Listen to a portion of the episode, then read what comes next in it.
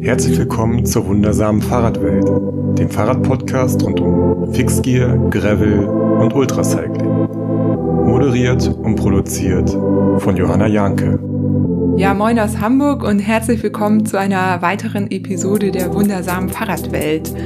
Vielen Dank für das ganze Feedback zur letzten Episode mit Fiona Kolbinger. Die habt ihr alle fleißig gehört, trotz Überlänge.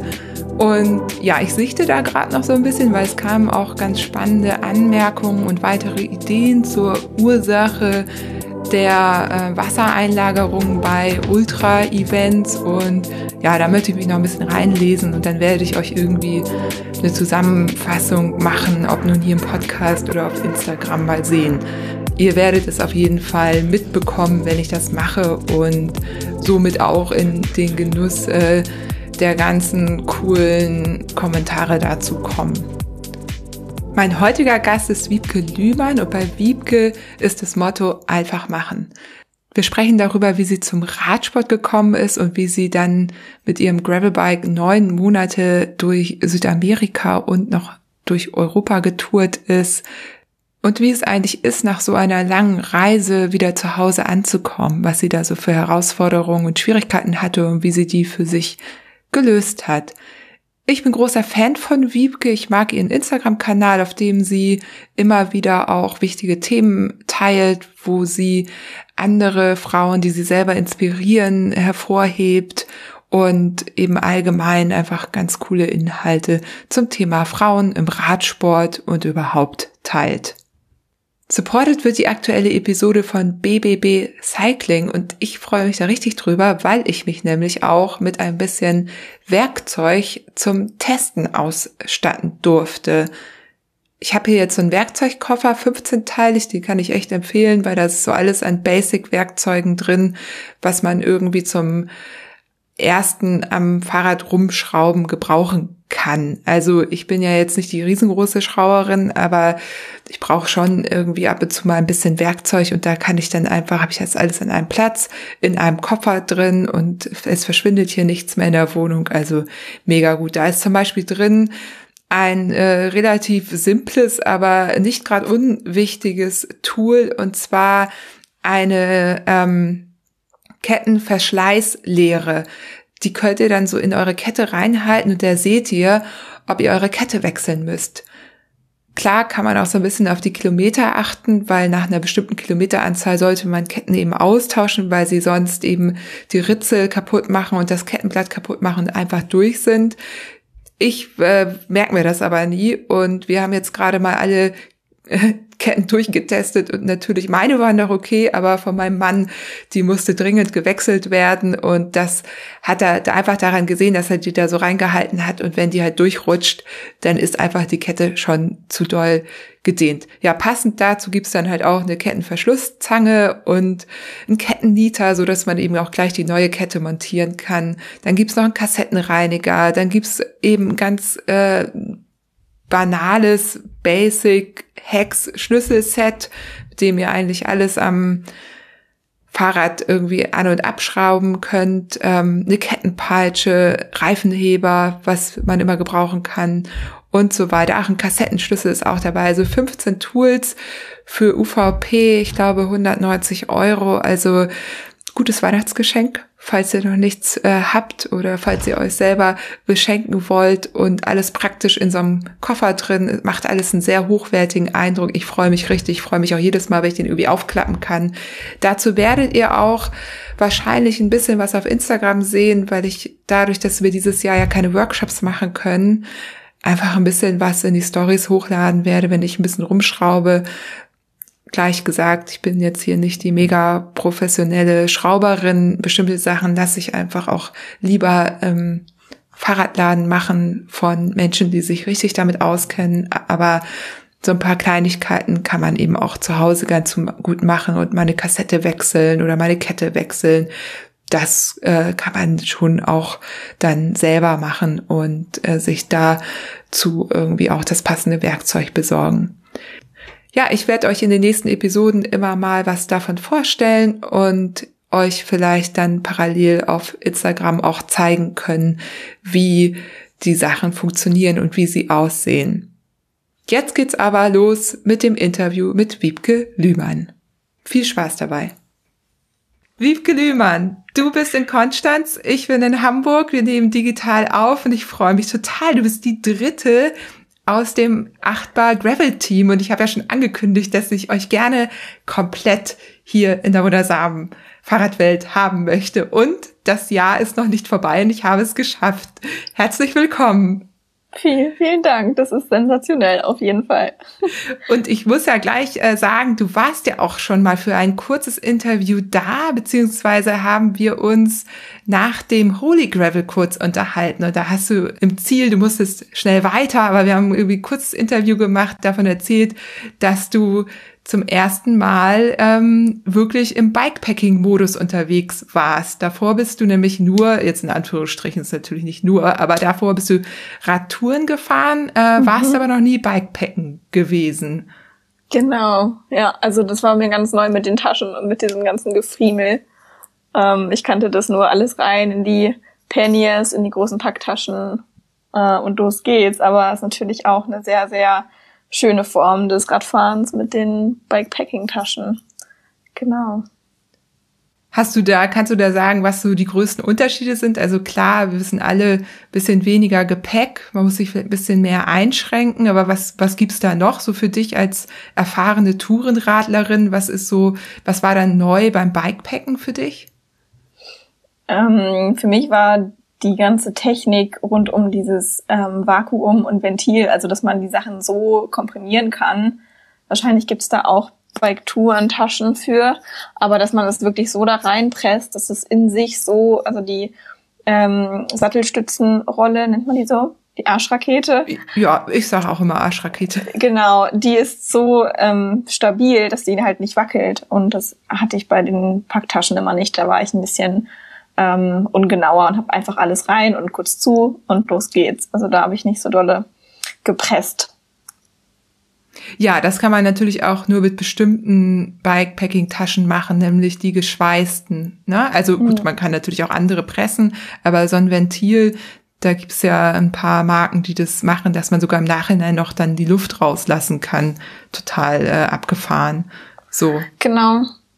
Und aber das Schöne und das, was beide Formen verbindet, ist auf jeden Fall die Kreativität. Also man kann sowohl beim Bikepacking als auch beim Biketouren fahren sehr kreativ werden, was die Stauraummöglichkeiten angeht. Also ich habe mir auf meiner langen Tour letztes Jahr in Südamerika vorne auch noch einen Gepäckträger für hinten dran gebastelt und dann da einfach eine Tüte drauf gespannt und dann da drauf mein ganzes Zeug gehabt, ohne dass es irgendwie eine definierte Form war, sondern es war einfach eine Tüte vorne auf einem Gepäckträger. Und es hat funktioniert. Das kann man dann aber beim Bikepacken, da strappt man sich die Sachen dann eher irgendwie noch an die Gabel ran oder genau, so, ne? Ja. Oder ans ähm, Unterrohr, da gibt's auch äh, die neueren Räder oder Gravelbikes haben ja dann auch zusätzliche Aufnahmen an Gabel und, und Unterrohr, ne? Da kann man so Cages ranmachen, aber man kann es im Grunde auch einfach dran strappen, wenn man. Genau, ja. Das finde ich auch sehr, sehr cool. Oder so selbst gebastelte aus alten äh, Proteinshake-Behältern, ähm, so Cages selber bauen. Habe ich auch schon ganz viele coole Sachen gesehen, wobei da gibt's natürlich auch viele Anbieter, die ähm, schon so gute Sachen haben, dass man das alles kann ich mir selber machen muss. Aber wenn man sowas selber macht oder selber Taschen näht, ich glaube, da ist die Liebe zum Bikepacken unendlich groß. Also da habe ich ganz, ganz viel Bewunderung für, wenn das Leute machen. Ja, ich glaube, einmal ein Hanse Gravel oder ein Holy Gravel mitfahren und man sieht also bei 200 FahrerInnen äh, 200 verschiedene Setups, wie, wie jede und jeder das so für sich gelöst haben, ne? Voll, genau. voll gut eigentlich, ja. Gut, wir, wir sind ja jetzt schon voll im, im Tech-Talk und im Nerden drin. Ich möchte dich aber erstmal vorstellen. Du bist 26, lebst, wie ich schon gesagt habe, in Konstanz, würde ich jetzt sagen, als mhm. Norddeutsche. Mhm. Wie sprichst du das aus oder wie äh, sprechen die Einheimischen das aus? Die Einheimischen sagen alle Konstanz. Und wenn man das nicht sagt, dann ist man sofort entlarvt. Und ich sage auch eigentlich meistens Konstanz, weil ich komme ja aus Hannover oder aus Hildesheim. Ähm, aber genau die Konstanzer, denen ist es sehr wichtig, dass man das so ausspricht. Da können wir ja gut Rücksicht drauf nehmen. Und du studierst im Master Wirtschaftspädagogik auf Berufsschullehramt. Mhm, genau. Ja. Also gar also. nichts mit Sport. Hast du nicht vorher auch was mit Sport gemacht im Bachelor?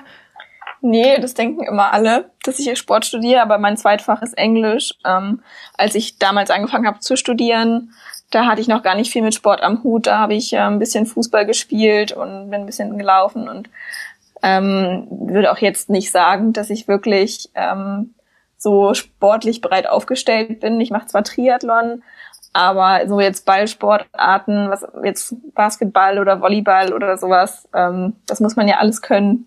Und da bin ich ganz froh, dass ich das jetzt nicht im Studium habe, sondern dass ich mich rein in meiner Freizeit um meine sportliche, meine sportlichen Aktivitäten kümmern kann, die ich mir aussuche.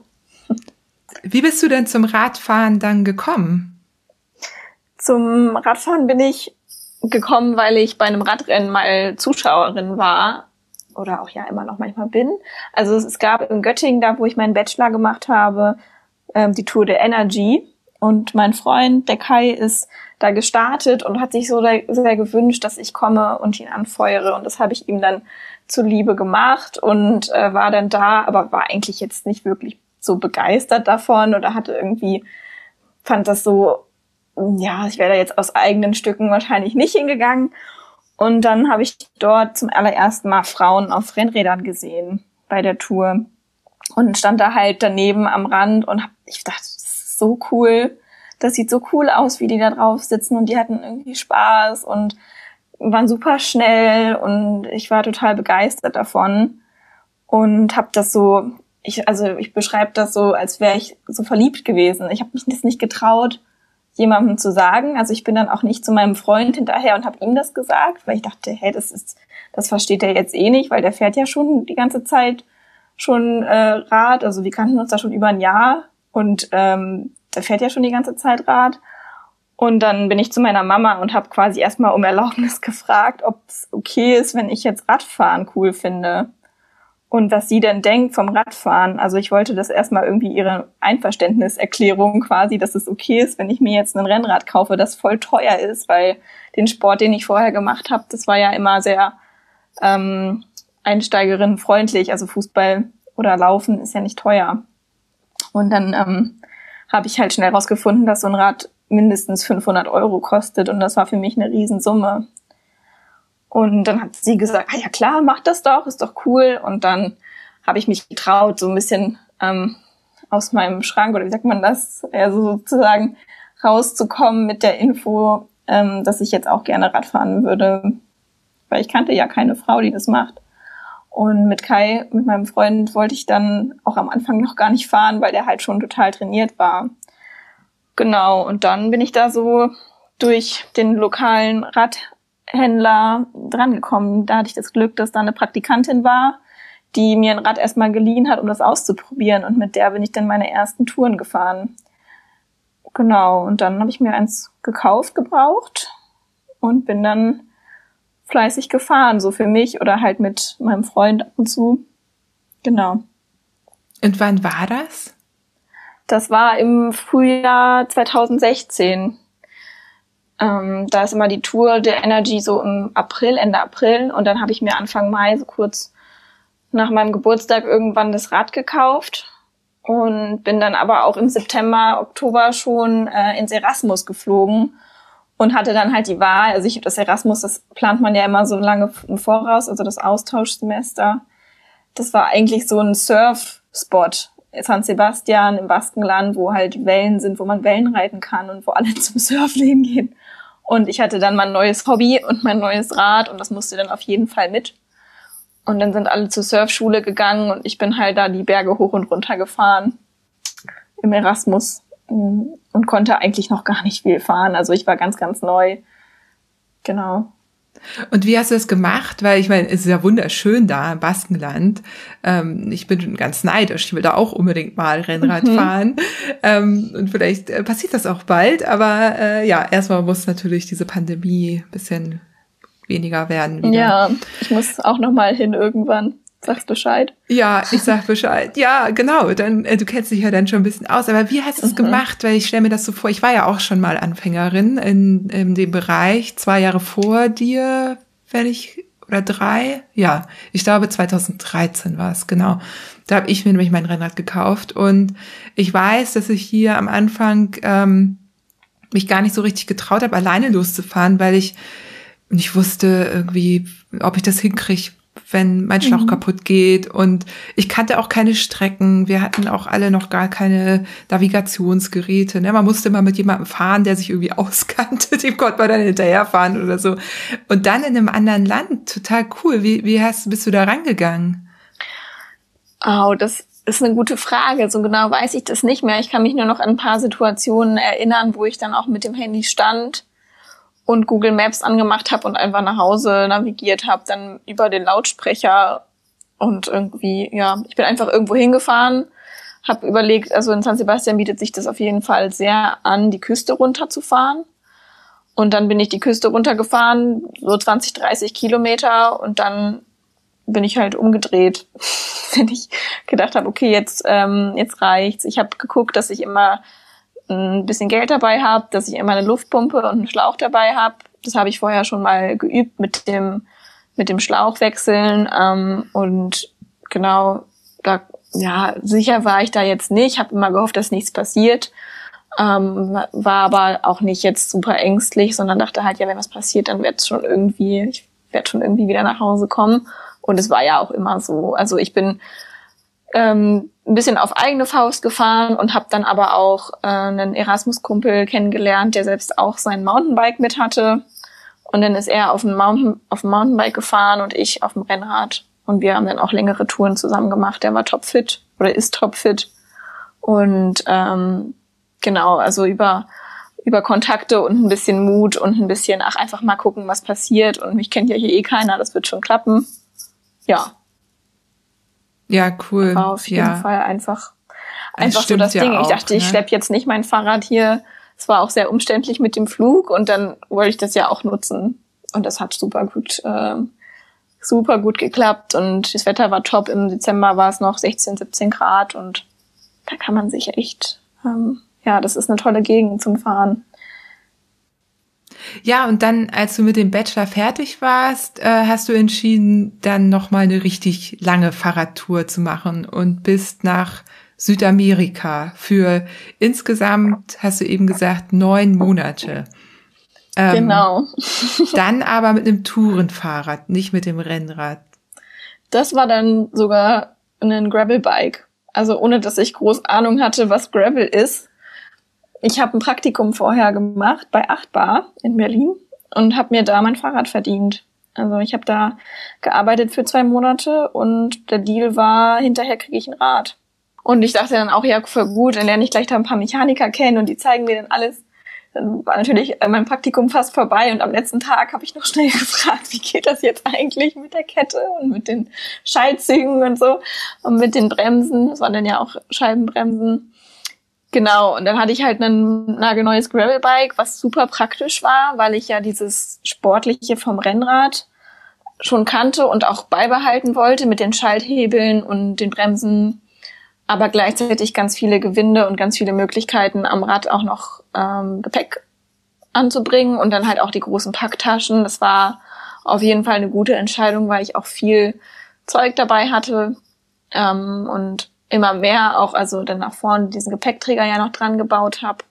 Und dann hatte ich ein sehr sportliches Rad, mit dem ich ein bisschen Offroad fahren konnte, aber auch viel Asphalt, was auch mein Plan war und wo ich auch wusste, da gibt's gute, gute breite Straßen, wo ich fahren kann. Genau, und das, der Plan überhaupt war eh nach dem Bachelor auf jeden Fall eine längere Reise zu machen und da das mit dem Spanischlernen aus einem Erasmus-Semester nicht so reicht und Südamerika für mich so weit weg war und so groß war und ich nicht für einen kurzen Urlaub, für einen Monat oder so, so weit fliegen wollte, habe ich mich dann dafür entschieden, viel Zeit dazu verbringen, aber auch in Ruhe alles für mich in meinem Tempo kennenzulernen und möglichst wenig die Touristen-Areas Genau, also die möglichst wenig zu sehen bzw. zu vermeiden.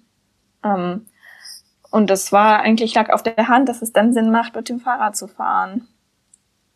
Warum lag das auf der Hand? Warum Fahrrad? Also damit ich unabhängig bin von irgendwelchen Bussen oder von irgendwelchen Tour Tourismusreisebüros, die es da auch viel gibt, wo man dann Trips bucht zu bestimmten Sightseeing Points und das wollte ich halt vermeiden, sondern ich wollte so das Richtige, das Inland quasi kennenlernen, die Leute kennenlernen und auch Spanisch lernen. Also mehr bei Locals sein als bei den Sehenswürdigkeiten sozusagen. Und ähm, über ein paar Blogs, die ich damals schnell gefunden habe, war irgendwie klar, Kolumbien ist ein super gutes Land, um einzusteigen. Eine sehr, sehr radfahrbegeisterte Nation. Und dann war klar, okay, ich fliege einfach mal nach Bogota und ähm, habe mein Fahrrad dabei und alles, was ich brauche. Und dann gucke ich mal, wie es so in echt ist. Also nicht nur das Lesen irgendwo, sondern das auch selber mal ausprobieren. Und das war dann halt die optimale Mischung aus trotzdem noch sportlich bleiben. Also ich hatte dann im Bachelor mit Triathlon angefangen, habe noch einen Schwimmkurs nach dem Erasmus gemacht und war im Triathlonverein. Und es war klar, ich will auf jeden Fall auch wenn ich jetzt weg bin, fit bleiben und irgendwie was schaffen und aus eigener Kraft auch und nicht nur mich in irgendeinen Bus setzen und zur, zum Machu Picchu geschifft werden, sondern das halt selber, selber erleben und selber fahren und selber entscheiden, wann ich Pause mache und wie weit ich fahre und mit wem ich fahre und wo ich schlafe. Und dann, dann entstand das so in mir. Also ich wusste das schon die ganze Zeit bei meinem Praktikum, dass ich das vorhab, aber natürlich bis ich dann wirklich da war, habe ich selber noch gar nicht so geglaubt und das auch noch gar nicht so groß irgendwie kommunizieren können. Und wie bist du da in die Planung gegangen? Ich weiß, du bist jetzt keine, die so eine Tour bis ins letzte Detail plant. Ne, das ist ja einfach unterschiedlich. Die einen bereiten sich, weiß ich, Jahre auf sowas vor und, und wissen ganz genau, wann sie wo sind. Mhm. Andere wiederum planen gar nicht, kommen an. Ähm, wie war das bei dir? Hattest du dir vorher überlegt, in welche Länder du willst oder hast du das komplett auf dich zukommen lassen? Ja, das ist eine gute Frage. Ähm, ich habe tatsächlich mir vorher einen Plan gemacht, ähm, aber eigentlich auch nur aus dem Grund, weil meine Eltern wissen wollten, wo ich bin und was ich genau mache. Und auch mein soziales Umfeld, alle haben gefragt, ja, was machst du denn da so lange? Und dann habe ich einfach bei Komoot war es, glaube ich, einfach eingegeben Bogota, Lima. Einfach weil das zwei große Städte sind, die Hauptstadt von Kolumbien und die Hauptstadt von Peru. Und das war irgendwie eine gute Strecke. Dann habe ich gesagt, ich fahre 5000 Kilometer von Bogota nach Lima in sieben Monaten. Ähm, ja, das ist mein Plan. Also wenn mich jemand gefragt hat. Aber eigentlich wusste ich, das ist kompletter Quatsch, weil ich gar nicht weiß, ob ich 5000 Kilometer überhaupt fahren kann oder ob ich ähm, irgendwie höhenkrank werde oder weiß ich nicht, irgendwie geht's mir nicht gut oder macht es doch keinen Spaß. Ähm, also das Ziel war schon irgendwie, ich bin ja im Triathlon ein bisschen was gefahren und in dem Jahr davor bin ich auch 4000 Kilometer schon gefahren und habe mich sehr gefreut, dass ich so, schon so viel gefahren bin. Und dann dachte ich, ja, 5000 Kilometer schaffe ich schon. Und dann, also das Ziel war irgendwie doch machbar, aber halt auch so, dass ich eigentlich dachte, ich habe gar keine Ahnung. Ähm, aber das ist jetzt erstmal mein Plan. Ich starte auf jeden Fall in Bogota und das ist auch das einzige von dem Plan, was ich umgesetzt habe. Der ganze Rest, also ich bin tatsächlich die Strecke nicht gefahren, sondern bin dann über zehn Wochen erstmal in Kolumbien gewesen und habe so einen, bin einmal in den Norden, also einmal zum Meer in den Norden nach Barranquilla und dann wieder runter in den Süden bis nach Cali, also so ein Kringel äh, in Kolumbien, weil ich auf jeden Fall auch Kolumbien kennenlernen wollte. Wenn man von Bogotá direkt in den Süden fährt, ist man gleich in Ecuador. Also es ist nicht so weit. Und ich wollte die, ja, Kolumbien einfach mehr entdecken und mehr kennenlernen. Was auch eine super gute Entscheidung war, weil ich da in Ecken unterwegs war. Da sind erstmal ganz, ganz wenig Touris und auch ganz wenig Bikepacker. Also es ist irgendwie noch sehr, so die Strecke von Bogotá in den Norden ist nicht so attraktiv zum Fahren, aber ich fand das super, um einfach erstmal reinzukommen da waren auch schöne Nationalparks auf jeden Fall. Also es hat sich auch gelohnt landschaftlich, aber es war erstmal für mich, okay, ich bin jetzt hier und ich mache das jetzt und ich komme jetzt langsam rein und ich finde meinen Rhythmus und bin dann erstmal in Kolumbien gewesen, um das einfach kennenzulernen und später hat sich das dann auch ergeben, dass meine Schwester nach Lima geflogen ist und ich dann sie besucht habe im Prinzip und mit dem Bus gefahren bin. Also die Strecke, die ich eigentlich mal geplant hatte, mit dem Fahrrad zu fahren, bin ich dann mit dem Bus gefahren von Cali nach Lima. Das waren dann die 5000 Kilometer, die ich mal angekündigt hatte, waren drei Tage Busfahren, weil ich dann mit meiner Schwester zusammen, die sich dann auch ein Fahrrad gekauft hat, weitergefahren bin nach Bolivien. Und unterwegs lernt man Leute kennen, die einem was erzählen, wo sie herkommen und wie weit sie schon gefahren sind und ah ja, du kannst auch so weit fahren, du bist ja auch fit, du schaffst das und dann ändert sich ändern sich die Pläne und ändern sich auch die Ideen, was man eigentlich alles machen kann und ja, zum Schluss war ich dann sogar in Brasilien. Äh, das war gar nicht, das hatte ich gar nicht auf dem Schirm, das Land, weil das ja auch nicht spanischsprachig ist. Und ich wollte ja Spanisch lernen und nicht ähm, nach Brasilien fahren, weil da versteht mich ja dann keiner. Aber habe ich dann trotzdem gemacht, weil ich so viel Gutes über Brasilien gelernt habe oder mir erzählt wurde. Und dann war das auch super schön noch. Also das hat sich so viel verändert unterwegs und ähm, diese ganz vorgefertigten Pläne von A nach B, ähm, den hatte ich nie und das kann ich auch keinem empfehlen. Ich fand es gut so in der Form und ich hatte ja die Zeit und den Luxus, dass ich mir das selber aussuchen konnte. Genau. Und die Ideen für dann neue Orte, äh, ne, Länder, ähm, wie kamen die? Hast du da einfach andere Menschen kennengelernt und die haben dir davon erzählt oder mhm. wie bist du darauf gekommen? Ja, tatsächlich das hauptsächlich. Ich kann mich noch sehr gut an eine Unterhaltung mit einem Holländer in Kolumbien erinnern, kurz bevor ich in den Bus gestiegen bin nach Peru den ich getroffen habe, der kam aus dem südlichsten Zipfel von Argentinien, aus Feuerland, aus Patagonien, Ushuaia und ist von dort aus den ganzen Weg nach Kolumbien gefahren und hat mir erzählt, wie wunderschön der Süden von Argentinien ist und Chile und dann kam ich überhaupt erst auf die Idee, dass man da auch fährt und dass es diese Route auch gibt. Ähm, oder das immer wieder gehört, dass ganz viele von dem südlichsten Zipfel bis nach Mexiko oder in die Staaten fahren. Und der hat halt in viel kürzerer Zeit, der ist auch sehr viel gefahren, der saß dann schon so seine acht Stunden, glaube ich, da auf dem Rad jeden Tag, ist der ordentlich vorwärts gekommen in auch vier, fünf Monaten oder so. Also das gibt's Leute, die machen das echt in einem Affenzahn. Und dann bin ich erst überhaupt auf die Idee gekommen, dass ich ein bisschen weiter planen kann als diese 5000 Kilometer, dass ich schon auch ähm, das Potenzial habe, ja, vielleicht die sechs, sieben Kilometer zu fahren. Und ich glaube, am Ende waren es auch ein bisschen über 7000. Ähm, und das kommt dann erst so unterwegs. Also du musst es erstmal durchhören und durch Geschichten und durch andere Reisende, die man halt unterwegs trifft, die aus anderen Richtungen kommen, die das alles schon durchhaben. Ja, und dann dachte ich, ja, klingt cool, Argentinien, das nehme ich auch mit. Und das war dann ja auch so. Also ähm, genau, eigentlich darüber, durch die persönlichen Kontakte dann unterwegs. Und davon gibt's auch wirklich viele und sehr, sehr, sehr schöne Orte in Südamerika, wo man solche Leute treffen kann.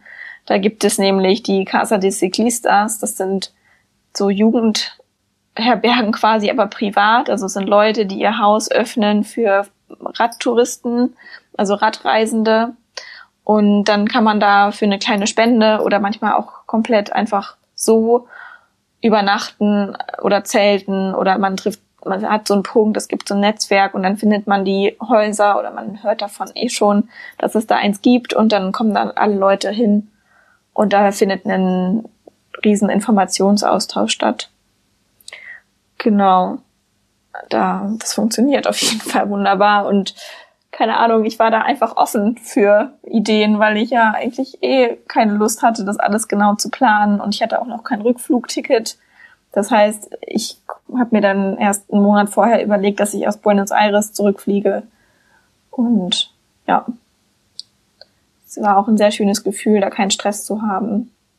du warst ja letztendlich auch gar nicht so viel alleine unterwegs, ne? Und du hast ja, ich glaube, nee. es waren es nicht fast zwei Monate, da hast du einen Kolumbianer getroffen, war das so am mhm. Anfang und bist mit dem irgendwie zusammengefahren? Genau. Gleich am ersten Tag habe ich den Kolumbianer aufgesammelt quasi. Äh, die Geschichte ist eigentlich auch sehr witzig. Also ich bin aus Bogota losgefahren mit äh, meinem Warm Showers Host. Ähm, soll ich kurz mal erklären, was Warm Showers ist oder? Ja, mach das ruhig. Genau, also Warm Showers ist das Couchsurfen für Fahrradreisende, ähm, wo Leute sich anmelden können. Das ist so ein Netzwerk, eine Homepage, die funktioniert eigentlich ganz gut. Da ist eine Weltkarte drauf und überall die Warm Showers ähm, Gastgeberin ähm, verlinkt. Also man kann dann einfach auf der Karte gucken, gibt es einen Host und das sind in der Regel auch Radfahrerinnen oder Radreisende, die selber unterwegs sind und selber was suchen oder die zu Hause sind und gerade Leute aufnehmen können. Und dann steht da auch immer dabei, ob man bei denen zeltet oder ob es ein Abendessen gibt oder ob es nur eine Dusche gibt oder was die anbieten können, ist ganz, ganz unterschiedlich. Und da hatte ich mir dann im Vorhinein einen Warm Showers Host in also ein Gastgeber, den Raphael in Bogota. Ähm, ja, den habe ich angeschrieben, ob ich vorbeikommen kann und meinen Trip bei ihm starten kann. Und der hat mich dann aufgenommen und hat mit mir meine ersten Tage geplant und mir auch geholfen, noch mein Rad, ähm, noch die Kassette auszutauschen im Radladen und so. Der war mega hilfsbereit und hat mich dann auch am ersten Tag begleitet, den ersten Anstieg aus Bogota raus und auf dem Weg da nach oben haben, das ist immer sonntags ist ähm, autofreier Tag, da sind nur Räder und Läufer unterwegs in der ganzen Stadt. Und da sind wir da diesen Berg hochgefahren, da war unheimlich viel los, ganz viele Radfahrer, ganz viele Läufer und ich mit meinen 30 Kilo Gepäck bin da hochgekrochen auf zweieinhalbtausend Höhenmetern. Ähm, weiß ich auch nicht so genau, wie ich das geschafft habe, dann noch mit einem Läufer mich zu unterhalten, der gleichzeitig da hochgejoggt ist. Und dann ähm, haben wir gequatscht und der hat gefragt, wo ich hinfahre. Der konnte ein bisschen Englisch. Und dann habe ich ihm erklärt, dass ich nach Cartagena in den Norden fahren will, zum Meer. Und dann hat er gesagt, ah ja, cool, kann ich mit. Und dann habe ich gesagt, ja, klar, kannst du mit. Also die Straße ist breit genug für uns zwei, so ungefähr. Und dann ähm, bin ich aber oben natürlich schneller in der Abfahrt als er zu Fuß. Um, und dann eine halbe, dreiviertel Stunde später, als ich weitergefahren bin, hat mich jemand auf dem Mountainbike mit Zelt und Helm und Sonnenbrille von links überholt und gefragt, hey, wohin fährst du? Und das war dann der Kolumbianer, den ich eben im Lau also der eben im Laufen den Berg hochgerannt ist, den ich dann, ähm, der mich eingeholt hat, der tatsächlich nach Hause gedüst ist und seine Sachen gepackt hat und dann war der zehn Wochen mit mir unterwegs und hat alles stehen und liegen gelassen und der war der glücklichste Mensch die komplette Zeit und hat sich jeden Tag so gefreut, dass er jetzt unterwegs ist und dass er mir sein Land zeigen kann und er war wirklich super super, der, also der beste Reisepartner, den man sich vorstellen kann, weil er mir wirklich alles zeigen wollte, total respektvoll, ganz, ganz vorsichtig, hat mir dann auch so nach und nach ein bisschen Spanisch beigebracht. Der war ganz, ganz ähm, lieb und hat ja, hat sich einfach so mitgefreut. Also ich konnte es ja selber noch gar nicht fassen, dass ich das überhaupt mache. Und der war so total, hat total umgeschaltet und ist ganz, der war Bikepacker durch und durch scheinbar. Also auch seine erste Tour, aber hat das gleich total gefeiert und das war echt voll, voll schön. Und dann später war ich mit meiner Schwester unterwegs und dann mit einer Ecuadorianerin auch nochmal drei Monate. Also es ist gar nicht so leicht, alleine zu sein. Nee, das kennen, glaube ich, auch viele so Backpacker. Ähm, mhm. Ich war ja auch schon in der Weltgeschichte unterwegs, sowohl mit dem Fahrrad als auch irgendwie zu Fuß. Und man ist, glaube ich, nie so wenig alleine, wie wenn man alleine reist. Also, wenn man es nicht möchte, wenn man nicht absolut abgelegen unterwegs ist, dann hat man eigentlich, so wie du sagst, ne, einmal mhm. irgendwo in der Jugendherberge im Hostel sein und schon hat man Leute kennengelernt. Wobei Hostels gab's da dann gar nicht mehr. Also die Strecke, die wir dann gefahren sind, da haben wir wirklich fast keine Bikepacker getroffen, weil das nicht die Panamerikaner-Strecke ist, die man fährt von Nord nach Süd oder Süd nach Nord. Ähm, da war nichts los. Ich habe mich echt gefragt dann die ersten Tage, wo sind denn die ganzen Bikepacker? Bis wir dann später an der Küste äh, dann eine Gruppe von zwölf Leuten irgendwann waren. Da waren dann ganz, ganz viele unterwegs, aber die ersten drei, vier Wochen war fast nichts los. Es waren auch genauso Straßen wie die anderen Straßen dann später auch, aber halt nicht die direkte Route. Und so viele sind es dann doch nicht. Also man fühlt sich dann irgendwann so, als wären da so viele unterwegs, wenn man schon am Tag ein paar trifft. Aber insgesamt muss man auch sagen, in Südamerika gibt es einfach nicht so viele Straßen und nicht so eine riesen Infrastruktur wie hier. Das heißt, man läuft sich halt mehr über den Weg. Also man, es verteilt sich nicht so sehr wie in Europa. Ähm, aber ich habe vermieden, tatsächlich in Hostels zum Beispiel zu sein, sondern ich war, wenn dann, in Hotels, so in ähm, Pensionen oder in, ja, also wirklich Hotels eigentlich, wo aber keine Touristen unterkommen, sondern eigentlich die Locals, die irgendwie Geschäftsreisen machen und selber unterwegs sind. Also die kannten das jetzt auch nicht unbedingt, dass Europäerinnen dann da ähm, in so einem normalen Hotel auf dem Dorf quasi, also so richtiges Dorfhotel sind. Und das war eine bewusste Entscheidung von dir oder? Da gab's auch dann keine Hostels auf, auf diesen Dörfern, genau. Ja, das war keine bewusste Entscheidung, aber es war irgendwie ein, gut, ein gutes Gefühl sozusagen, dass ich nicht ähm, die zehntausendste äh, Touristin an dem Tag bin. So, das war auch für mich irgendwie einfach ein schönes Erlebnis. Also man unterhält sich auch mit den Leuten ein bisschen anders und das, ich meine, das kann auch nicht jeder machen oder jede machen, weil dann ist es natürlich auch irgendwann sehr touristisch. Ähm, das war schon auch ein bisschen Glück, dass das da dann teilweise sehr unerschlossen noch war. Aber ich konnte das auf jeden Fall, also ich konnte das sehr genießen, dann auch wirklich so mit einem Kolumbianer unterwegs zu sein, der dann, und ich wirkte dann auch kolumbianisch her auf die Leute, die wir getroffen haben. Also ich habe dann auch den Kolumbianerpreis bezahlt und nicht den Touristenpreis, so zum Beispiel. Also das war schon ziemlich Luxus für mich, dann da so mit abzutauchen quasi. Lohnt sich also äh, mal die viel befahrenen Wege und Routen zu verlassen. Ich würde gerne noch ja. mal auf eine Sache zurückkommen, nämlich die Ciclovia, von der du erzählt hast. Das finde ich nämlich mega besonders. Ähm, ich weiß gar nicht, seit wann es ist. Ich hatte das mal recherchiert. Ich glaube, aber es geht bis in die 70er Jahre zurück, dass nämlich der Sonntag in Bogotá autofrei ist, beziehungsweise die Ciclovia, die einmal rund, also so, so, ein, so ein Kreis quasi, nicht um, aber ähm, mhm. es geht ja nicht, Bogota ist ja riesig, ne? Aber einmal so ein, so ein Kreis durch die Stadt zieht, ähm, dass die für Autos gesperrt äh, wird. Und es wurde, es hat sich dann über die Jahre so entwickelt, dass es wirklich äh, immer mehr Fahrradfahrer wurden, die dann äh, gefahren sind und und sich dann auch vorgenommen haben, diese Strecke zu schaffen. Bist du die mitgefahren? Oder hast du einfach nur dieses autofreie Erlebnis mitbekommen in Bogota? Mm, ich bin da nichts bewusst mitgefahren. Ich bin einfach an dem Sonntag, weil mein Gastgeber gesagt hat, das ist gut, das ist weniger Verkehr in der Stadt. Da fahren wir los oder da fährst du los und ich begleite dich.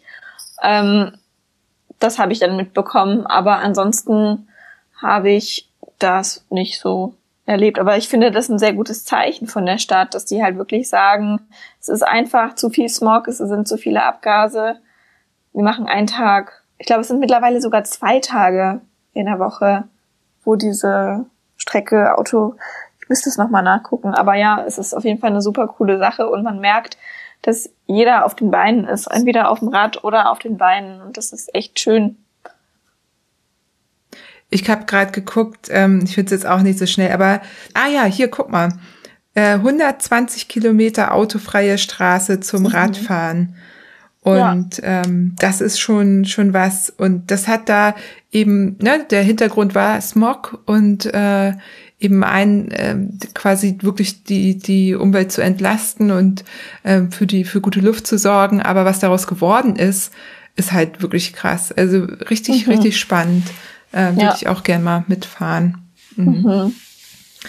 Ja, cool. dann warst du insgesamt neun Monate unterwegs. Du bist dann zurückgeflogen und zwar nach Barcelona und bist dann von Barcelona aus bis nach Hause ganz gefahren?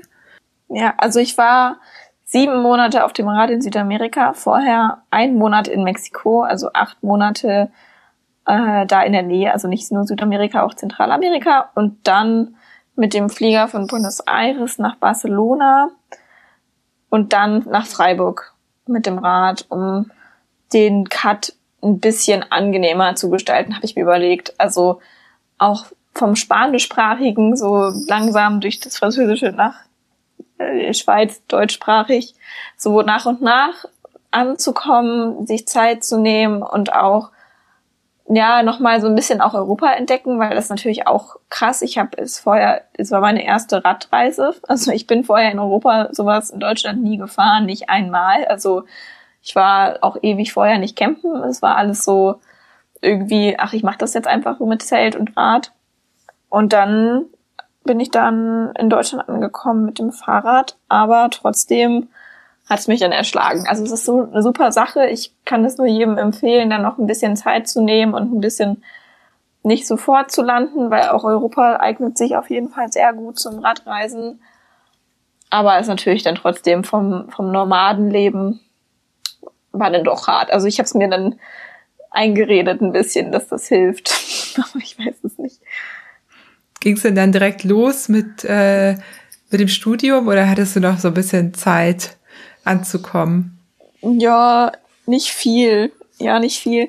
Ich ähm, bin die Strecke dann auch mit meinem Freund gefahren. Das hat auf jeden Fall auch schon mal geholfen. Den habe ich ja auch lange nicht gesehen. Und ich wollte dem auch nochmal erklären, dass das ist eigentlich auch das, was sehr schön ist, weil ich ja alleine unterwegs war eigentlich. Also war ja nicht so alleine, aber ich war die ähm, meiste Zeit quasi, meine Schwester war ja ein bisschen mit dabei, konnte das dann auch nachvollziehen und dass mein Freund das auch nochmal quasi weiß, was meine ich denn, weil der fährt ja Rennrad, der fährt ja nicht langsam und der fährt auch nicht mit Übernachten, dass der da nochmal mit dabei war, um einfach diese Erfahrungen zu teilen, wie das ist auf der Straße mit den Autos und mit abends gucken, wo schläft man, wo isst man, wo duscht man und so weiter. Das haben wir halt dann noch machen können. Und dann hatte ich noch, ähm, dann gab es eine große Tauffeier von meinem Neffen, der geboren war.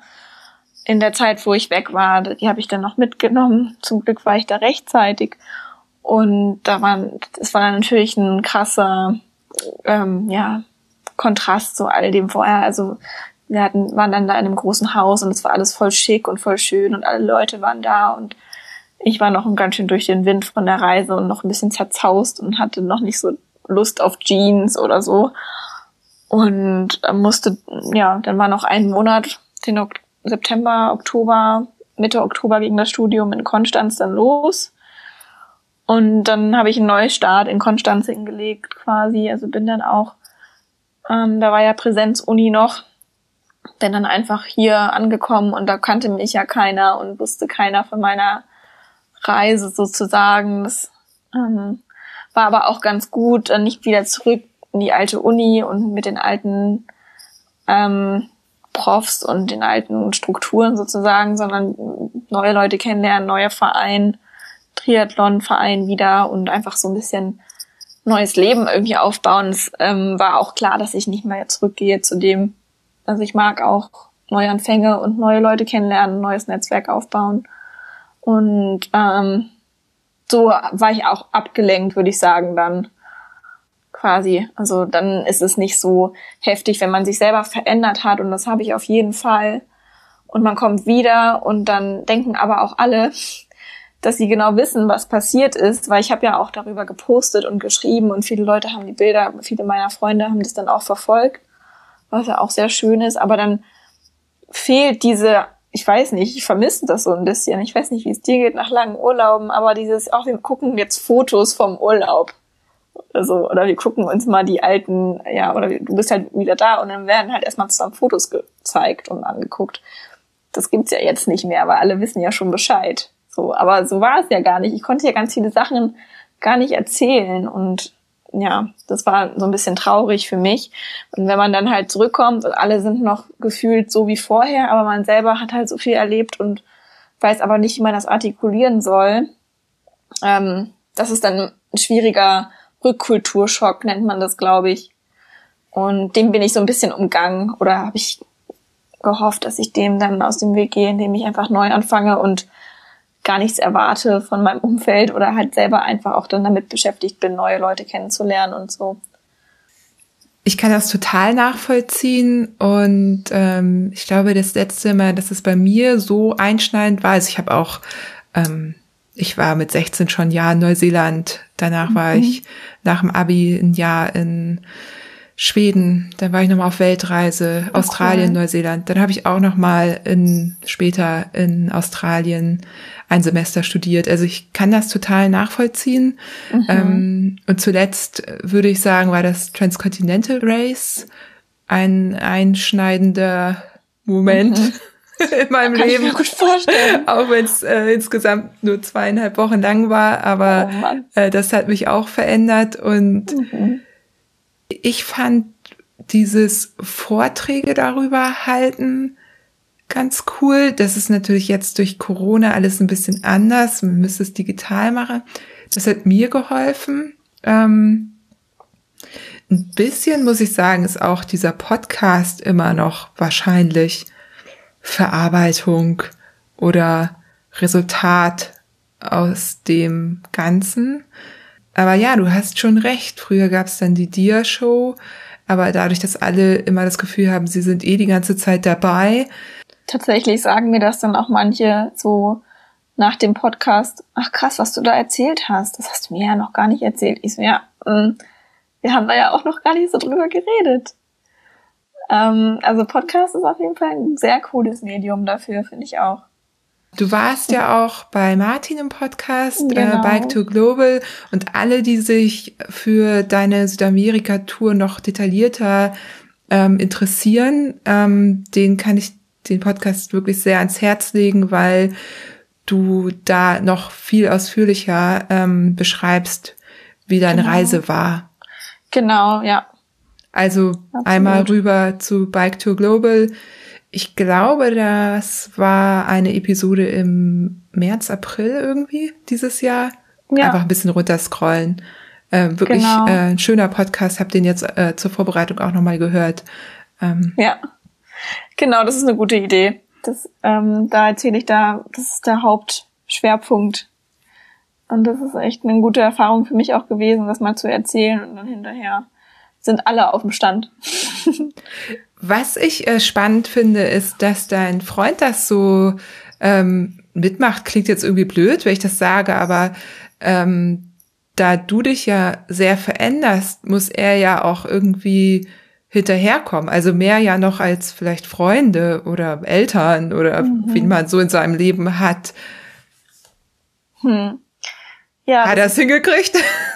anscheinend. Ja, anscheinend schon. Also ich glaube ziemlich gut sogar. Der hat in der Zeit seinen Masterabschluss fertig gemacht.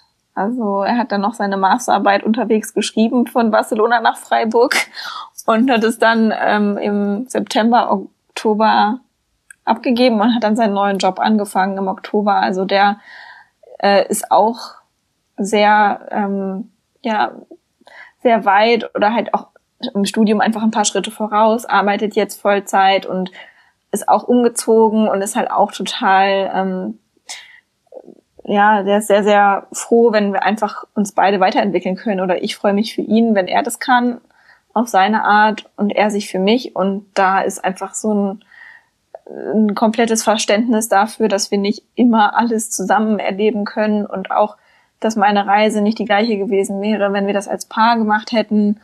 Und das gehört irgendwie dazu. Also die Freiheit leben wir einfach auch so in der Beziehung und ähm, wir geben uns da die Freiheit, die jeder braucht für sich, um seine Träume auch zu verwirklichen und ähm, das finde ich auch super schön und es würde auch gar nicht gehen, wenn ich da jetzt jemanden hätte, der da die ganze Zeit traurig wäre oder sich nicht, nicht sich nicht äh, selbst ähm, Ziele in seinem Leben aussucht oder auch einfach ein starkes Hobby hat oder so und so ausgeglichen ist. Und der bestärkt mich da auf jeden Fall ganz viel und ähm, versteht das einfach so gut, war selber viel auf Reisen auch und ähm, ja, da sind wir einfach auf einer Wellenlänge absolut. Das ist, glaube ich, auch was sehr, sehr Besonderes und das schätze ich auch sehr in der Beziehung. Also mh, mm, alles andere würde nicht funktionieren, wenn mir jemand sagen würde, du musst zu Hause bleiben. Das geht halt, das geht halt nicht. Weiß nicht. Da sind wir einfach auch, auch gleich ähm, gepolt irgendwie. Ja, toll. Also äh, kann ich auch nachvollziehen. Ja, oder? ja, also wie machst, wie machst du das, wenn du was machen willst? Du kannst ja nicht auf eine ähm, Zustimmung immer. Also ja, man muss schon reden drüber, aber ähm, am Ende ist ja jeder für sein eigenes Glück verantwortlich, oder?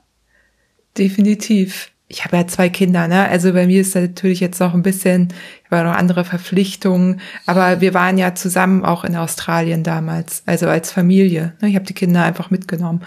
So, also es geht mhm, auch alles ja, cool. irgendwie. Also das, äh, wenn, wenn man möchte und irgendwie vielleicht mhm. auch bereit ist, woanders ein paar Abstriche zu machen, dann geht ziemlich vieles. Das ist echt interessant. Ja, und irgendwo weiß man das ja auch, wenn man jemanden kennenlernt, wie ist der, oder also ich wusste von Anfang an, ich mache diese Reise zwischen Bachelor und Master, wie und wo und keine Ahnung, noch nicht genau. Aber es war ziemlich sicher, ich war auch schon vorher mit 16 alleine im Schüleraustausch in Amerika und nach dem Abi äh, in Australien alleine. Das war irgendwie klar, dass ich das alleine machen muss. Auch wenn ich jetzt äh, eine Beziehung habe. Es ändert nichts an der Tatsache, dass ich da nur die Reise erleben kann, wenn ich das selbst alleine mache. Also ich war nie die, die mit Freundinnen lange in Urlaub oder auf so Bikepacking oder Backpacking damals reisen geht. Das macht mir einfach nicht so viel Spaß, auch wenn ich den ganz doll lieb habe. ich muss das alleine erleben. Ich habe es ja am Anfang schon angedeutet, du bist im Achtbar Gravel Team gewesen mhm. Mit ähm, Juliane zusammen und ähm, Steffi.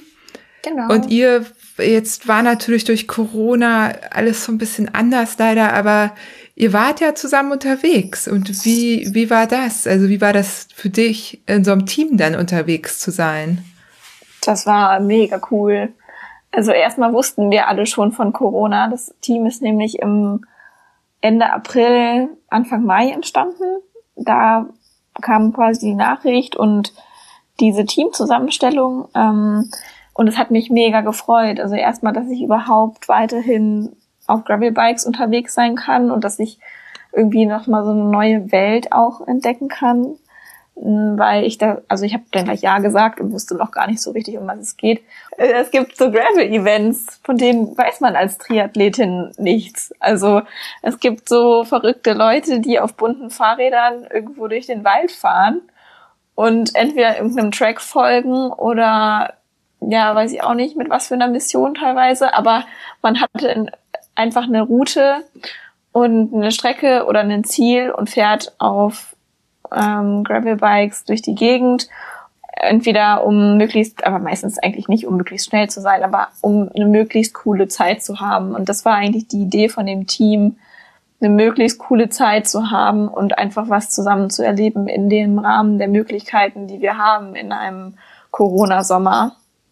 Und äh, ich habe Juliane ganz kurz vorher kennengelernt äh, oder im September nach meiner Reise in Göttingen war die zufällig ähm, und kam bei mir auf den Kaffee vorbei. Ich hatte ihr über Instagram geschrieben, ob sie nicht Lust hat. Und dann habe ich sie kurz getroffen und wir haben eine Stunde gequatscht und Steffi kannte ich gar nicht.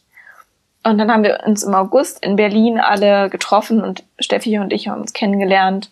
Und wir sind, haben uns super gut verstanden, haben alle einen ganz anderen Background vom Fahrradfahren, haben alle ganz andere Sachen schon erlebt. Und es war irgendwie ein sehr cooles und sehr vertrautes Gefühl von der ersten Minute.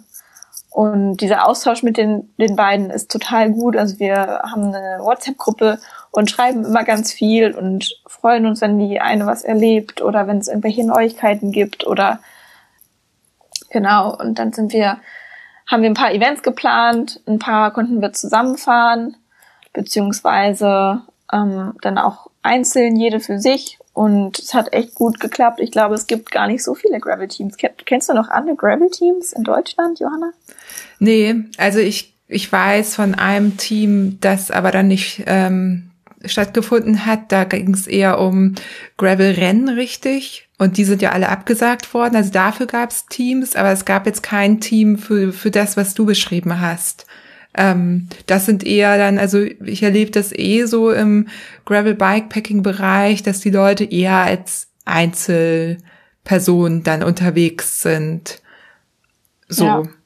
ja. ja. Das war auf jeden Fall eine super Idee, finde ich, von Achtbar und vom Stefan, der halt gesehen hat, okay, es gibt wenig Fixie-Rennen dieses Jahr. Und ich denke, ähm, ja, Gravel wird immer möglich sein. Also es gibt ja immer eine Möglichkeit, irgendwo rum zu graveln. Genau. Ja, weil es auch so eine offene Szene ist, ne? Das finde ich halt auch irgendwie toll. Man kann es eben, man kann eben Rennen fahren, hast du ja auch schon gesagt. Einige brauchen das ja irgendwie auch so mhm. und das ist ja auch irgendwie cool, wenn man so sieht, was die so teilweise auch leisten, auch beim Orbit. Aber man kann auch einfach sagen, hey, man sucht sich jetzt eine schöne Strecke und fährt eben so lang und so schnell, wie man irgendwie Lust hat dazu. Das mhm. äh, finde ich auch. Ja. Und man muss dazu sagen, auch wenn man nur so lang fährt und so wie man Lust hat, gibt es doch auch echt viele richtig krasse Leute auf Gravelbikes, die einfach immer Gravel fahren und gar nicht, gar nicht wissen, wie so eine Rennradfahrerin oder Triathletin, wie ich es bin, dann da auch mega Respekt und oder auch, ich meine, mein Sitzfleisch ist halt einfach nicht dafür gemacht, dass ich jetzt 170 Kilometer Gravel fahre. Und das finde ich so beeindruckend, dass sie das dann, vor allem die Jule, mit der ich ja dann auch gefahren bin, einfach so durchzieht. Ähm, und das gar nicht, also das ist für die so selbstverständlich und für mich so eine krasse Leistung. Aber das ist ja auch das Schöne, dass es irgendwie weg ist von dem Leistungsgedanken und dann mehr so, so nebenbei passiert fast. Also ich weiß nicht, ob das Sinn macht, was ich gerade erzähle, aber das ist, also nur weil man Gravel fährt, heißt es nicht, dass man irgendwie langsam oder schlechter fährt oder so. Das ist ganz im Gegenteil, sondern es ist einfach noch anstrengender. Du spielst da auf eure äh, Etappe eins beim Holy Gravel an, glaube ich. Ja. Wo ihr so ganz nebenbei, ich habe nur immer, wenn ich mal geguckt habe, habe ich gesehen, ey, wie schafft Jule das die ganze Zeit Stories gemacht. Ich wusste irgendwie super viel, ähm, wunderschöne Bilder und am Abend äh, trotzdem 180 Kilometer auf der Uhr. So, mhm. nebenbei, so wie du gesagt hast, nebenbei, ne? Und du hattest ja auch irgendwie noch ein paar technische Probleme, wo sie dann auch noch geholfen hat. Ja. So ja. völlig, ja, wir fahren so ein bisschen, ja, aber ja, 180. Und das, der Holy Gravel, der hat's ja in sich gehabt. Das waren dann ja auch fast 2000 Höhenmeter, muss man ja dazu sagen, ne, auf Single Trades teilweise. An, ja, ja. an diese erste Etappe erinnere ich mich nämlich auch noch. Wir sind ja auch letztendlich nur 20 Kilometer weiter gefahren als ihr. So und ähm, mhm. ja, ähm, also Voll. macht und Sinn, es, was du sagst. Mich so vom Hocker gehauen. Und die hatte die ganze Gruppe im Blick, hatte alle die hat sich um alle gekümmert, war für alle da und hatte die ganze Zeit gute Laune und hat es einfach so gemacht. Und ich habe nur gesagt, hey krass, ist eigentlich, eigentlich nur cool. Also sie hängt es ja nicht an die große Glocke. Und ich glaube, dann, ich will jetzt gar nicht so viel vorwegnehmen. Ich glaube, das ist auch noch ein Thema von dir, aber dieses, dass Frauen irgendwie immer dazu sagen müssen, dass sie wirklich Radfahren können, wenn sie auf Social Media Radfahren. Also die Jule fährt ja den ganzen Tag Rad und man sieht ja ganz viele Bilder von ihr. Und ich wusste ja auch, dass sie schon andere Gravel-Events gefahren ist.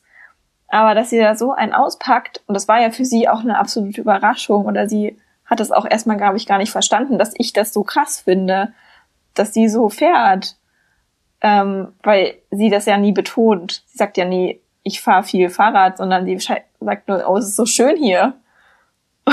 also ihr Fokus ist ja nicht auf der Leistung und deswegen fand ich das aber eigentlich irgendwie super schön und einfach auch nochmal eine Erinnerung an mich selber, dass ich mir keine Meinung machen soll, ob jemand gut oder schlecht Fahrrad fährt. Jeder fährt halt einfach Rad, so viel er Bock hat und so viel er mag. Und es ist ganz egal, was deine FDP oder deine VO2 Max ist, solange du halt einfach Bock hast und es dir Spaß macht. Wenn das irgendwie Sinn macht. Ja, also ähm, wer sich bei Jule mal umschauen möchte, sie hat ja auch einen ganz tollen Blog, Rademädchen. Mhm. Ähm, und ich weiß, und da würde ich jetzt vielleicht sogar mal auf dieses Thema eingehen, dass dieses ernst genommen werden ja auch bei dir kürzlich ein Thema war. Magst du das mhm. erzählen, in welchem Zusammenhang das passiert ist? Das passiert mir eigentlich immer wieder und regelmäßig, manchmal ein bisschen unterschwelliger und manchmal dann doch sehr offensichtlich. Also es fängt halt an bei ganz, ganz Kleinigkeiten irgendwie über, ja, irgendwelche Sachen, die bei mir kommentiert werden. Ähm, ob das jetzt meine flachen Pedale auf dem Gravelbike sind, dass es sehr viel besser wäre, wenn ich mit Klicks fahren würde oder irgendwelche Ratschläge, wie ich mein Gemüse schneiden soll. Also es gibt ganz abstruse Kommentare teilweise über Sachen ähm, ungefragt. Mm, und dann ja hatte ich neulich mm, eine Begegnung mit jemandem. Da gab es einen ähm, Expertinnen-Talk zum Thema Gravel und ähm, ich habe kurz vorher erst den Organisator kennengelernt und das war auch eigentlich alles cool. Ich habe mich darauf eingelassen. Ich wurde relativ ins kalte Wasser geschmissen, vor der Kamera, vor dem Mikrofon über Gravel zu reden. Und habe dem ähm, auch der das dann geleitet hat, dieses Gespräch, erzählt, dass ich aus, also dass ich aus Konstanz bin und dass ich ähm, Gravel fahre und Triathlon mache und letztes Jahr in Südamerika war und dass ich mich auch sehr für Frauen im Radsport engagieren möchte oder da auch irgendwie mein, ja, dass ich da merke, dass mein Thema irgendwie ein bisschen immer, immer mehr wird. Und dann ging es halt sofort auch irgendwie los und wir saßen dann da vor der Kamera und er hat mich vorgestellt vor allen mit, das ist Wiebke aus Berlin und sie hat einen Blog. Und dann war ich halt die Bloggerin aus Berlin. Und wir haben dann auch so einen Witz draus gemacht und es war auch irgendwie okay. Es war jetzt, ich komme da schon klar, das ist auch okay, wenn sich jetzt jemand nicht merken kann, dass ich aus Konstanz bin und wenn sich jetzt jemand vielleicht auch dann denkt, dass ich halt da mit dem Blog schreiben, ja, ich habe ja auch einen Blog, es ist ja auch so, es ist ja auch vollkommen okay. Aber auf jeden Fall identifiziere ich mich oder definiere ich mich nicht als Bloggerin und dann ähm, in dieser Expertenrunde kam ich dann auch zur Sprache und wurde gefragt, was ist denn das Potenzial vom Gravel und da war ich dann auch voll froh, einfach quasi in dieser Runde von Männern dann einfach mal aussprechen zu dürfen, dass ich das Potenzial auch nach dem Holy Gravel, was wir ja gefahren sind, wo ich auch zum ersten Mal irgendwie realisiert habe, wie wenig Frauen dabei sind. Dann habe ich gesagt, dass das Potenzial vom Gravel darin liegt, mehr weibliche Teilnehmerinnen zu akquirieren oder dass einfach 50, 50 Prozent, also beides gleich vertreten möglichst sein sollte und dass das mehr, mehr Frauenbeteiligung einfach, dass ich mir das wünschen würde. Und daraufhin kam ohne eine Sekunde zu zögern, ohne eine Sekunde zu warten, die Frage, was man dann beim Gravel anzieht und was dann das richtige Outfit ist. Äh, ob man jetzt eng trägt oder doch eher locker. Und ähm, in dem Moment wusste ich einfach gar nicht, was ich, was ich sagen soll. Oder bin halt irgendwie, war ein bisschen perplex und ähm, ja, die Szene habe ich neulich mal gepostet und da kam auch dann relativ viel Feedback, weil witzigerweise der Kameramann auch noch auf mein Gesicht in dem Moment Großaufnahme gefilmt hat. Ähm, das ist, glaube ich, ein unglücklicher Zuhörer, weil mir das Lächeln so aus dem Gesicht rutscht und äh, eigentlich fühle ich mich auch nicht so wohl in dieser Situation und mache das ja auch nicht so oft. Und das zeigt aber ziemlich gut, dass ich halt einfach in dem Moment oder in dem Moment habe ich mich als Frau nicht ernst genommen gefühlt und vor allem auch nicht als Fahrerin. Also ich bin da ja hingekommen, um einfach damit da teilzunehmen. Das war jetzt nicht meine Intention, da einen Blogartikel drüber zu schreiben, ähm, sondern einfach da zu fahren und Innsbruck kennenzulernen, in dem Fall. Ja. Und ähm, das hatte dann irgendwie einen blöden Beigeschmack für mich, dass ich nicht das Gefühl hatte, von, von dem Veranstalter als Fahrerin wahrgenommen zu werden, die auch offensichtlich was anspricht, was ja auch da dann das waren auch wieder nur zehn Prozent Frauen, wenn es hochkommt, leider gar nicht gesehen wurde. Und mh, mm, das macht ganz viel mit mir. Und es, es ist natürlich nur eine kleine Begegnung und es gibt ganz, ganz viele andere äh, Frauen und Männer, die das verstehen und die das sehen und die darüber reden wollen und die so auch nicht denken und denken, es ist ja, es ist schon inklusiver geworden und da, da reden wir ja auch manchmal drüber, dass es auch schon eine Veränderung gibt. Aber das er, ja, das macht mich dann schon nachdenklich und traurig und ja, da weiß ich nicht, wie sind, wie sind denn deine Erfahrungen in dem Zusammenhang? Hast du sowas auch schon mal erlebt? Ähm, also die Sache ist die, dass mir das fast nicht mehr passiert. Ähm, und ich weiß aber auch nicht so richtig, warum. So. Mhm. Und ich glaube aber, dass äh, dieses äh, Bild, das Menschen von mir haben, also mir werden eher solche Geschichten erzählt, so wie du es jetzt ja auch tust, weil ich ähm, habe das ja mhm. auch mitbekommen und wir haben auch schon drüber gesprochen und ich finde es auch total wichtig. Also mir werden eher solche Geschichten zugetragen. Ja, es ist so, Fiona Kolbinger hatte das neulich im Zusammenhang mit Racing gesagt, äh, ihr kann halt keiner mehr was. Ne? Wer will Fiona Kolbinger was erzählen? Und so ein bisschen, glaube ich, ha, habe ich auch so einen Status, wo okay. Mir das nicht mehr passiert. Ich, ich könnte mir aber vorstellen, dass es mir außerhalb der Bubble wieder passieren könnte, aber innerhalb von unserer Szene eher nicht. Mhm. Ja, das kann ich mir gut vorstellen. Also ich denke halt, dass eine Frau in dem Fall einfach viel mehr dafür kämpfen muss, dieses Bild zu haben. Und deswegen gibt es auch viele Frauen auf Instagram, die Fahrrad fahren, die das immer wieder betonen müssen, dass sie wirklich Fahrrad fahren und dass sie wirklich Rennen fahren oder dass sie, also sie müssen nicht so rechtfertigen irgendwie, dass sie nicht nur, sag ich mal, Bikefluencerinnen sind, sondern dass sie das tatsächlich machen. Und das finde ich halt so Quatsch. Ich will das nicht dazu sagen müssen. Aber ähm, ich, mir geht es noch so. Also ich habe irgendwie, glaube ich, das Potenzial, da in diese Influencerin oder Bloggerin-Nische oder diesen Stempel zu bekommen, obwohl ich das gar nicht will. Obwohl ich auch ganz bewusst die Themen anspreche und auch immer wieder so Themen über ähm, Periode oder ja weibliche Physiologie ansprechen will, damit ich einfach auch zeige, es ist irgendwie Inhalt, es gibt auch einen Inhalt. Es gibt nicht nur schöne Fotos. Aber das geht trotzdem unter. Also ich mache dann irgendeinen kontroversen Post und dann kommt halt nur das Kommentar schönes Foto. Was ja auch nett gemeint ist, was ja auch sehr schön ist. Mm, aber manchmal weiß ich nicht, ob die Leute, vielleicht ist auch Instagram das falsche Medium und dann, dann ermutigt ich mich das auch manchmal überhaupt was zu posten, weil ich halt irgendwie gar nicht, ja, das ist schwierig, auf jeden Fall. Es ist total schwer. Ich glaube, auch Instagram ist auf eine Art begrenzt, was sowas angeht. Mhm. Ich finde aber, ähm, du hast ja eine, eine Reichweite und ich lese deine Posts ja auch sehr gerne.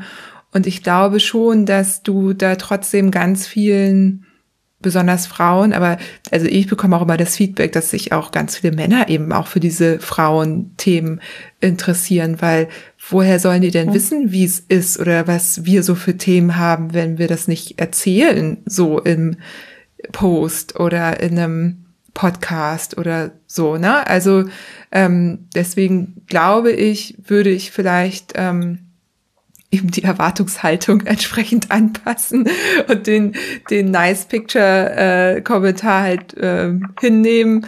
Und äh, trotzdem ist es, so wie du sagst, das ist ja das, was Frauen in ganz vielen Bereichen sagen, dass sie sich immer mehr beweisen müssen oder mehr leisten müssen oder manchmal denken, mehr leisten zu müssen, mhm, ähm, ja. äh, als ähm, Männer im Vergleich, um ernst genommen zu werden. Und das genau. ist natürlich Kacke. Also das ja. ist blöd. Und ich will ja auch nicht erst ja. ein Transcontinental Race fahren müssen, um ernst genommen zu werden.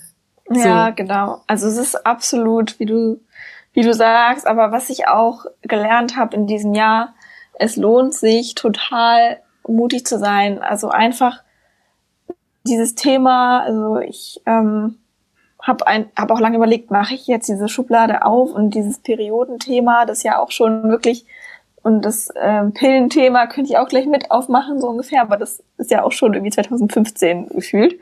Aber egal, ich mache das jetzt auf und ich lege halt diese Angst ab, dass ich irgendwelche Follower verliere oder irgendwelche Männer verstöre, die immer noch denken, dass es einfach nicht stattfindet oder dass ja, das Periode was Schönes ist oder was auch immer. Nein, das denkt, glaube ich, keiner. Aber einfach diese Angst abzulegen und einfach mal das wirklich zu posten, auf das ich auch Bock habe. Also genauso wie mit dem Radfahren und mit dem Reisen. Ich mache das, worauf ich Bock habe.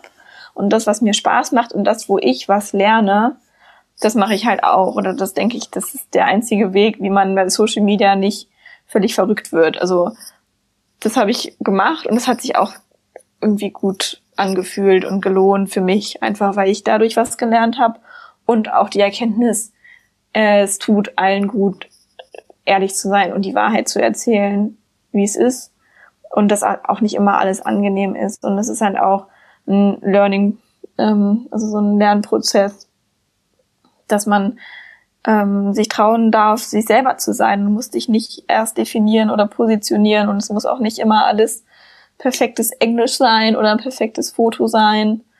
Ähm, das ist halt einfach das ein bisschen mehr Realität quasi abbildet und ähm, muss auch nicht immer ein schönes Thema sein. Also ein, ein Happy Post. Sind dir denn bei deinen Touren ähm, Hürden begegnet äh, als Frau? Also äh, gab es da Momente, wo du dachtest, oh, jetzt äh, ist ein bisschen kritisch oder andersherum hat dir das vielleicht Türen geöffnet? Mhm. Tatsächlich eher das Letztere. Also ich hatte das Gefühl, ähm, in Südamerika vor allem, dass dadurch, dass ich eine Frau bin, mir Leute äh, mehr Vertrauen und mehr Hilfsbereitschaft zeigen und auch, dass, dass ich alleine bin. Wenn ich jetzt in einer Gruppe oder mit einem Partner unterwegs gewesen wäre, wären die Leute vielleicht nicht so offen gewesen, denke ich mir immer. Und ich habe keine, gar keine schlechten Erfahrungen gemacht äh, mit irgendwelchen Männern oder mit irgendwelchen Leuten oder was auch immer, gar nichts. Also wirklich im Gegenteil. Das Gefährlichste ist vielleicht der Verkehr, aber der Verkehr in Europa ist zehnmal schlimmer als der Verkehr in Südamerika. Und ja, also ich habe Glück gehabt, glaube ich auch. Also ich höre auch von anderen, die nicht so ähm, äh, ja nicht so wohlbesehrt oder weiß ich nicht, ich bin einfach sehr ähm, angepasst, glaube ich, auch gereist. Also ich habe nichts provoziert. Ähm, ich bin auf keine wilden Partys gegangen. Ich bin immer brav, wenn es dunkel war, war ich da. Also ich bin nicht nachts gefahren und habe mich halt probiert, so gut es geht anzupassen. Und ähm, das hat gut funktioniert. Man klar fällt man ein bisschen auf, wenn man mh, mm, blond ist und irgendwie ein Fahrrad hat, meine Narbe war mega laut. Alle dachten immer, mein Fahrrad sei kaputt, weil meine Narbe so laut war. Ähm, nee, aber ich kann keine, keine Vorfälle berichten. Ich dachte erst, dass bei mir das problematisch wird, weil ich ja so viel Adidas-Sachen hatte, also ähm, Adidas gebrandete Sachen, wo auch überall fett die Logos drauf waren. Die Sachen waren ja auch alle ziemlich neu. Aber das war tatsächlich gar kein Problem. Alle Leute in Südamerika rennen mit Adidas rum. Das sind wahrscheinlich alles nicht unbedingt Originale, aber es ist komplett, ich war sehr gut angepasst mit meinem Adidas-Look. Genial. Da muss man auch erstmal drauf kommen. Ja, ja, das war echt äh, ein bisschen Glück. Ein bisschen Glück und dann hinterher auch einfach ein bisschen Vorsicht. Aber ja, in der Summe einfach eine gute Zeit und tatsächlich auch eher, wenn man sich traut und offen auf Leute zugeht und Leuten auch, wenn man angesprochen wird, brauchst du was, hast du Hunger, wo schläfst du, willst du bei mir übernachten? Es klingt erstmal voll doof und wir lernen ja alle immer Nein zu sagen zu sowas. Aber da kann man sich tatsächlich trauen, Ja zu sagen, weil die meisten Leute, alle Leute, die ich getroffen habe, hatten mega gute Absichten und wollten wirklich helfen und schreiben mir immer noch Nachrichten, wie es mir geht und sind super in Kontakt und es ist wirklich schön. Die Menschen haben dann viel mehr, also es wird viel mehr Solidarität gelebt. Das merkt man wirklich. Also viele offenere Leute und dann darf man auch selber ein Stück offen sein und wenn man sich traut, ja sagen. Total gut. Und hast du jetzt schon äh, nächste Pläne? Also ich weiß äh, konkrete wahrscheinlich nicht, aber äh, was, was würde denn äh, auf der Agenda stehen für nächstes Jahr, wenn es äh, Corona-mäßig möglich wäre? Ich glaube, es gibt gerade keine schwerere Frage als das. Also ich wage gar nicht so richtig äh, zu träumen. Also doch ich möchte ein bisschen mehr hier die Ecke erkunden, also den Sentis zum Beispiel oder einfach die Schweiz und das Allgäu und Österreich. Hier unten ein bisschen Local Exploring, ähm, bisschen Wildcampen, ein bisschen unterwegs sein hier im Süden und vielleicht auch mal nach, also ich würde schon gerne mal die Küste runter nach ähm, Griechenland oder so. Also Albanien soll auch super schön sein, aber so weit plane ich noch gar nicht, um ehrlich zu sein. Also erstmal erstmal jetzt ähm, ein bisschen die Füße stillhalten noch und dann im Frühjahr irgendwie oder halt ein paar Übernachtungen, Overnighter alleine am Wochenende. Aber ich weiß es noch nicht. Ich habe das Gefühl, du, du wirst spannende Sachen machen. Wir werden es ja. auf jeden Fall sehen. Und äh, dann einfach das Beste aus dieser Zeit machen. Ne? Auf jeden Fall. Ich meine, das haben wir jetzt ja auch schon einmal geschafft. Also ich finde, es ist auch nie langweilig. Also der Mensch passt sich ja an. Ich wollte eigentlich wieder voll Triathlon durchstarten und jetzt war ich doch eigentlich nur auf dem Rad. Aber war auch geil. Also. Ja. Und wenn man so flexibel ist, was für ein Glück, Fahrradfahren können wir ja. Ne? Ja. Also Schwimmer sein jetzt ist bisschen ungünstiger. Also alles, ja. was draußen stattfindet, geht ja einigermaßen. Das ist ja auch das Coole. Ja, ja zum Abschluss stelle ich ähm, immer zwei Fragen. Und zwar die erste ist, wer inspiriert dich?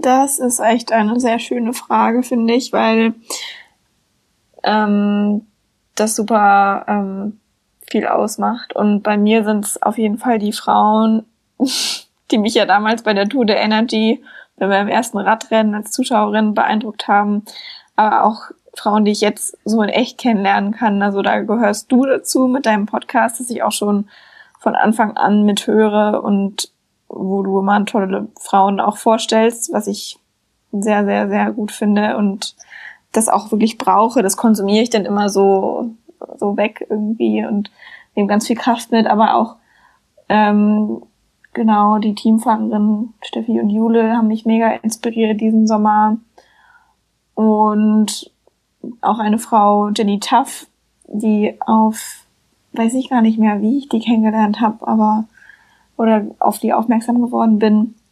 Die macht ja ganz viele Abenteuer auch solo, also ähm, überquert will auf jedem Kontinent ein Gebirge überqueren und definiert selber, wie, was für sie Spaß ist. Also die inspiriert mich absolut, die ist so furchtlos und macht so viele coole Dinge und ist dabei so, kommt so sympathisch rüber. Ähm, genau, also es sind meistens echt die Frauen in meinem Umfeld oder die Frauen wie so eine Jenny Tuff, die mich super vom Hocker reißen und äh, mich sehr inspirieren. Genau. Es gibt viele. Ich kann dir mal sonst eine Liste schicken. Sehr gerne. Dann habe ich gleich noch ein paar äh, Podcast-Interview-Partnerinnen, äh, okay. potenzielle.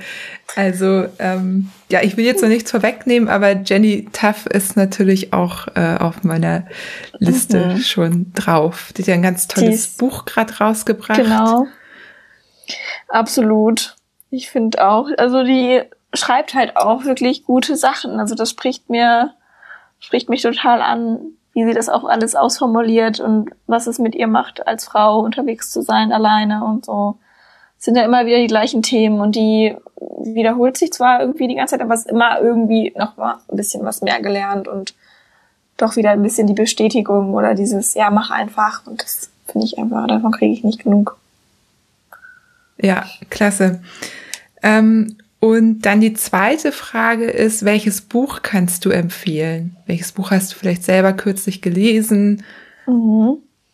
Dieses, diesen Sommer habe ich tatsächlich ähm, drei, vier Bücher gelesen, die ich sehr empfehlen kann. Also es hat irgendwie alles angefangen mit Raw von Stacey Sims. Das ist jetzt schon seit zwei, also es kam glaube ich 2016 raus. Ist nicht mehr das Neueste. Das kennen hoffentlich auch schon viele. Ich kannte das noch nicht. Und sie hat mir ganz, ganz stark die Augen geöffnet, warum es sich lohnt, sich mit seinem eigenen Körper auseinanderzusetzen und sich nicht damit zufrieden zu geben, dass wir Frauen eh einfach immer langsamer sind, sondern es gibt viele gute Gründe, warum man das erstens nicht vergleichen kann und zweitens man noch viel mehr aus einem rausholen kann, als man denkt. Das finde ich sehr inspirierend. Also es ist einfach so sehr mm, einfach verständlich den weiblichen Körper erklärt geschrieben, also über die weibliche Physiologie. Das kann ich sehr empfehlen. Und auch ja, dann noch die Jules Walker. Die hat ähm, Back in the Frame geschrieben, auch ein sehr schönes Buch auf Englisch, beide auf Englisch. Die hat über ihr Leben geschrieben in der Fahrradindustrie und als Radfahrerin selber und definiert halt Fahrradfahren äh, neu für mich. Also die ist viel auch freizeitmäßig unterwegs und entdeckt viel mehr noch ab und stellt so die Diversität im Radsport einfach, verkörpert das für mich und das finde ich so schön und da haben wir noch so viel zu lernen. Das kann ich auf jeden Fall auch sehr empfehlen. Es ist ein sehr dickes Buch, es ist wie so eine ganz lange Unterhaltung mit ihr, aber da kann man ganz viel Schönes draus mitnehmen und es kommt sehr viel Gefühl rüber. Genau. Die beiden würde ich, glaube ich, das sind meine zwei Number Ones im Moment. Voll gut. Ähm, ähm, Jules Walker, die ist ja auch auf Instagram sehr aktiv. Ja, genau. Unter dem, Lady Velo. Genau, wollte ich gerade sagen, der Handle ist Lady Velo. Und ja, ähm, ja die, das Buch habe ich übrigens noch nicht gelesen, habe es aber auch schon mal fast bestellt. Dann war es aber tatsächlich gerade ausverkauft. Ja, also ja, ja aber Gibt wahrscheinlich wollte ich gerade sagen. kleine kompaktere Version kaufen. Sehr gut, dann äh, ist das jetzt äh, die Erinnerung, äh, der Tritt in Hintern, das jetzt mal zu machen, weil das, äh, ja, habe ich auch schon sehr viel Positives gehört. Mhm. Ja, voll gut, Wiebke. Ich finde wirklich klasse, was du so machst. Also, ich finde auch, ähm, so wie du sagst, diese Themen, die können sich auch ruhig mal wiederholen, ne? Weil ähm, für uns sind die vielleicht mittlerweile selbstverständlich, aber na, dir folgen irgendwie über 8000 Menschen auf Instagram und äh, da glaube ich, äh, sind immer wieder welche dabei, die dann auch doch das gern nochmal, äh, also oder davon einfach noch nichts wussten. Ne? Also genau. so, wie, ne? ich dachte auch, alle hätten Raw von Stacey Sims gelesen. Aber ja, ja, ich habe das schon seit zwei Jahren im Regal stehen und habe ja, da Postings zu gemacht, super. aber wir kannten uns da ja noch gar nicht. Also nee. so, ne? ja. Absolut. Und das ist ja auch das Schöne, dass man immer wieder so, dass man auch so viel voneinander lernt. Also ist mega cool. Also poste ruhig auch nochmal deine Erkenntnisse aus dem Buch. ja, ja, ja. Ich bin ja nicht so die mega lange Schreiberin da auf Instagram. Ja, das ich, ist okay. Ich, ich weiß, das ist dein Podcast. ja. Nee, das klingt gut. Ja. Auf jeden Fall super cool, dass du ähm, mich eingeladen hast, vorbeizuschauen. Es war echt cool, mit dir zu plaudern. Ja, schön, dass du da warst. Und ich ähm, drücke dir Daumen für alle deine Pläne. Ähm, Danke. Und äh, wir sehen uns eh hoffentlich dann. Ähm, wir verraten nicht warum, aber wir werden uns sehen. Und das ist gemein, ne? Das ja, das ist richtig gemein. Aber gut, irgendwann. Ich freue mich. Ja, ich mich nämlich auch. Und dann wünsche ich dir erstmal noch einen schönen Abend und ja, bis bald. Danke, das wünsche ich dir auch. Ganz vielen Dank und liebe Grüße nach Hamburg.